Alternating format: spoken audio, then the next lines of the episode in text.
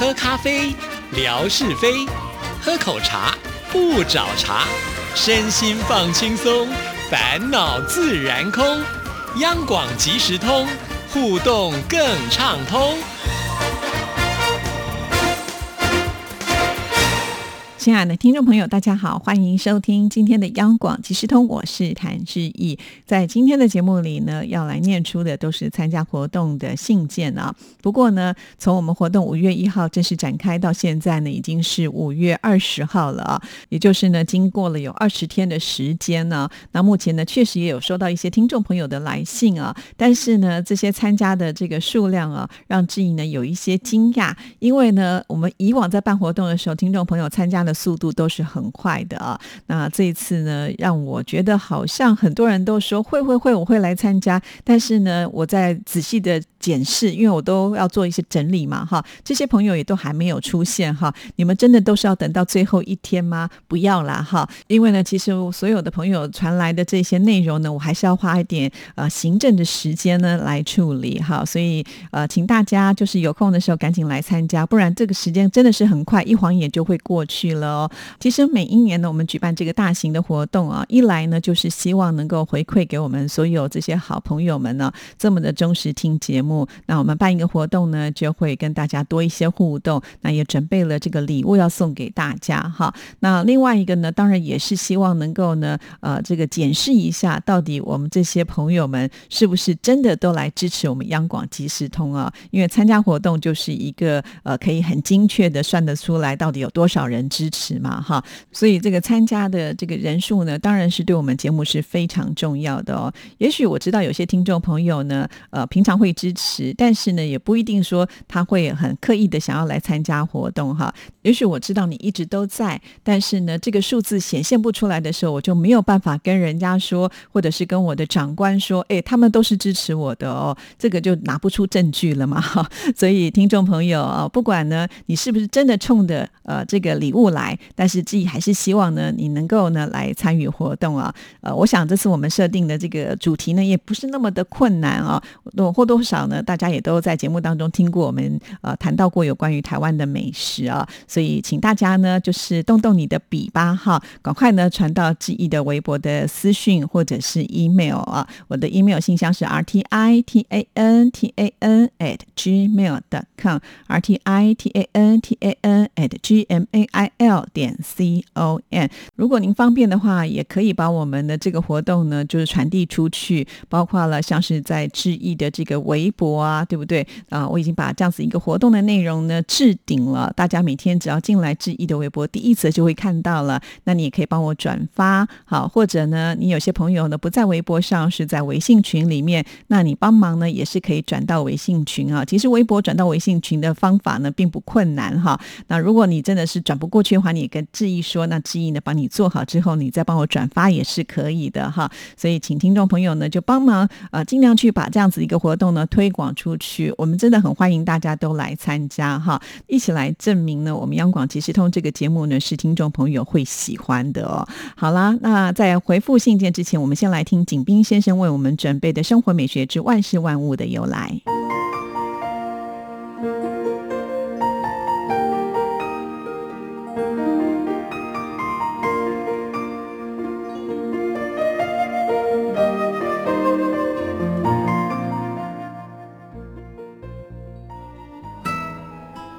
亲爱的朋友，你们好！央广即时通，无限魅力，我们手牵手，轻松前行。刨根问底，探究万事的来龙去脉，追本溯源，了解万物背后的故事。万事万物的由来，欢迎您的收听。我是景斌，今天我们说说海军帽的飘带。一八零五年，法国拿破仑军队入侵英国，英国海军统帅纳尔逊率领舰队跟法国舰队激战，打败了拿破仑舰队。战斗中，纳尔逊将军重伤身亡。英国皇家海军为他发丧时，全体士兵都在帽后缀上两条黑纱，表示悼念和敬重。自此之后。英国海军士兵帽就缀上了两条黑色飘带。世界各国建立海军时，参考英国皇家海军的服装样式，把两条黑飘带的装饰也学了过去。亲爱的朋友，万事万物的由来，感谢您的收听。支持谭志毅，你的心情更美丽。再见。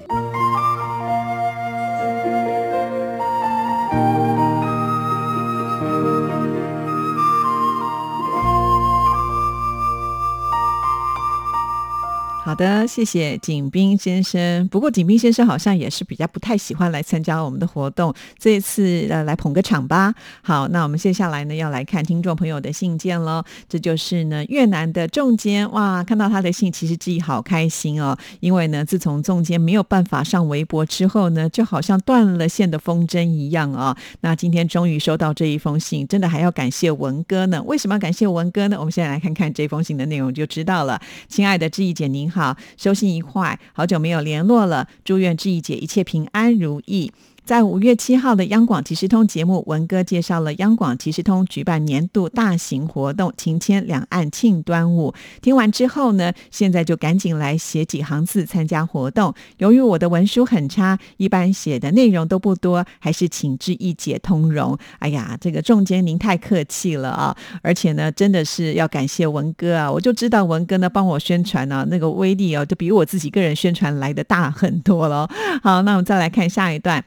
宋坚曾经来过宝岛台湾，更有幸获得心仪小姐带我去品尝小笼包。以前曾经听过台湾小笼包，就是未曾吃过，这是第一次吃小笼包。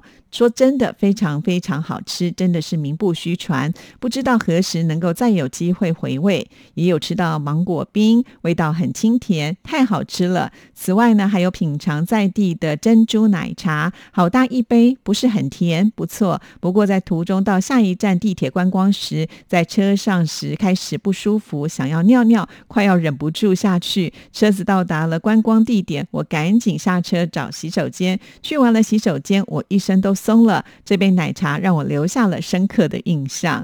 好的，哇，这个仲坚呢来台湾都没有跟志毅说啊，等到回去之后呢，才请心仪呢啊带这个咖啡给志毅啊，都没有让志毅能够尽地主之谊啊啊，所以仲坚希望呢你再度的来到台湾的时候，不要忘了啊要来找志毅哦。好，其实呢仲坚提到那个小笼包啊，我也很爱吃，尤其呢我记得新一代仲坚去吃那家小笼包是台湾很有名的小笼包啊。呃，经常都是要大排长龙才能够吃得到哦。还有这个珍珠奶茶，我个人也是非常的喜欢哦。但你看到中间写这一段，我也觉得非常的有意思哦。就喝了这个奶茶，因为很大杯，所以就会想要上厕所。好了，我们再来看下一段。我在一家台商公司上班，偶尔都会有台商来我们公司拜访，会有伴手礼送给公司，比如说像是凤梨酥、太阳饼、月饼等等，我们都有分到吃。台湾的月饼比较小见，我们吃的月饼是属于。港式月饼大大一个，我最喜欢吃的是五仁月饼，好可惜哦，未有机会能够尝到台湾的五仁月饼啊。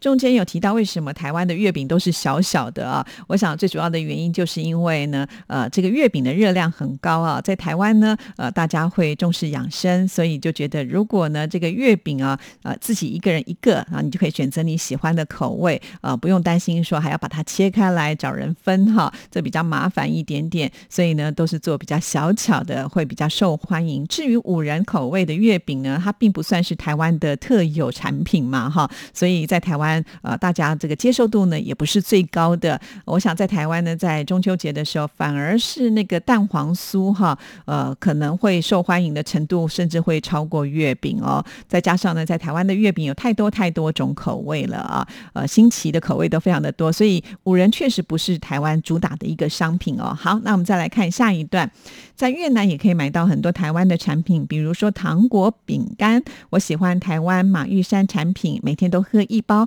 因为味道不是很甜，而越南的产品则是太甜了，对吧？之前呢，志毅也有提到，就是有关于听众朋友说对于台湾的印象呢，就是一个甜字啊。那事实上呢，在台湾，我觉得我们买到的这一些饮品啊，它的甜度呢，比起东南亚的这些国家来说呢，呃，真的是淡很多哈，所以我到这些国家去的时候也是没有办法接受的。而中间提到的这个马玉山的产品啊，这是一个品牌啦，他们主要呢推出的都是一些用热水就可以直接冲泡的饮品啊，比方说像什么芝麻糊啦、燕麦薏仁浆啦，或者是这个红藜麦的杏仁核桃饮等等啊，还有一些麦片什么之类，这对于上班族来说是非常的方便，尤其呢早餐或者是下午你肚子饿的时候就可以冲泡一杯啊。其实这些饮品的口味真真的很多，有甜有咸呢，你想得到的有关于营养的，通通都有哦。好，所以我觉得仲间很棒哦，应该也是很懂得养生的人哦，所以才会选择像这样的一个产品啊。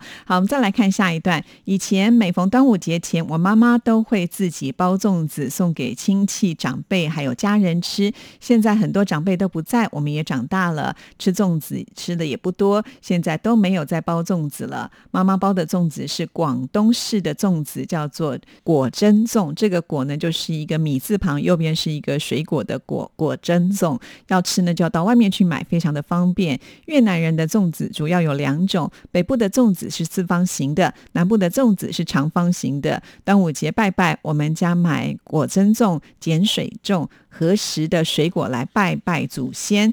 此外呢，还有挂艾草在屋门前驱走昆虫。如果看到家家户户门上挂有艾草，就知道这户人家是华人。越南人是没有挂的哈。所以我觉得，呃，这个越南的华人呢，还是蛮遵循过往的一些传统的节庆哈。像端午节呢，呃，吃这个粽子呢，虽然跟我们呃想象的粽子是不太一样的，但是还是有自己的风味啊。呃，下次呢，也请粽间。或者是美霞哈，美霞也在越南嘛哈，是不是也可以拍一下你们的粽子长什么样子，让我们能够见识见识哦。好，我们再来看下一段。